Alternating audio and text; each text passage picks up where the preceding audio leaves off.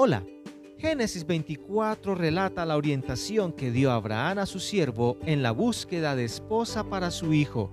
Génesis 24:7 dice, Jehová Dios de los cielos, que me tomó de la casa de mi padre y de la tierra de mi parentela, y me habló y me juró diciendo, a tu descendencia daré esta tierra, él enviará su ángel delante de ti, y tú traerás de allá mujer para mi hijo.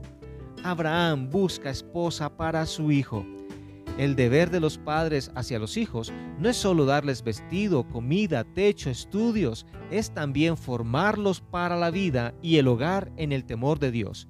Abraham, comprendiendo este su deber, envió a su siervo a su parentela en busca de esposa para Isaac su hijo.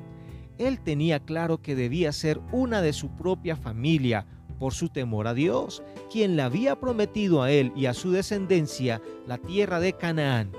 Así, y bajo juramento, el siervo de Abraham partió en busca de esposa para Isaac y la halló conforme su confianza en Dios y su dirección, una mujer de casa, pura, trabajadora, humilde, servicial.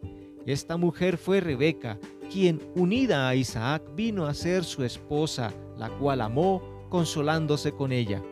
Como padres temerosos de Dios, debemos orar por las esposas y esposos de nuestros hijos que estos sean cristianos verdaderos, que amen a Dios y lo honren con sus vidas santas y que amen a nuestros hijos también. De igual manera, debemos formar en casa a nuestros hijos en cuanto a la vida en el hogar para que, entrenados con la palabra de Dios, tengan todas las herramientas para ser buenos esposos y esposas y padres también, y la sabiduría para remediar cualquier dificultad. Toma nota de los valiosos principios en cuanto a la guía que los padres debemos dar a nuestros hijos con relación a la formación del hogar al leer Génesis 24. Que Dios te bendiga. Buen ánimo.